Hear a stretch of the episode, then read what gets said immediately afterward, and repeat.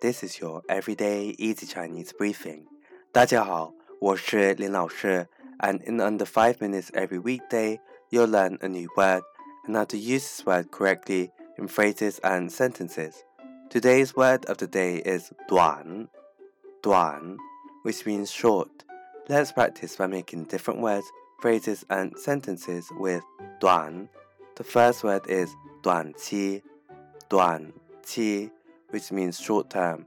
Let's look at each character of this word. Duan means short and qi means term. A way of using it in a sentence is 他只是短期外出。他只是短期外出。He is only going away for the short term. Another word we could create with duǎn is 短信。短信。This means text message.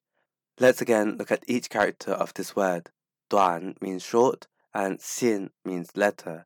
A way of using it in a sentence is 我现在不方便讲电话，短信说吧。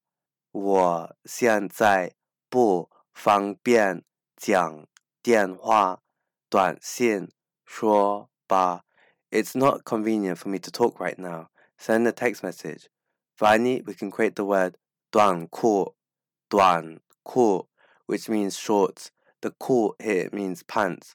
A way of using it in a sentence is 我喜欢穿短裤和运动鞋。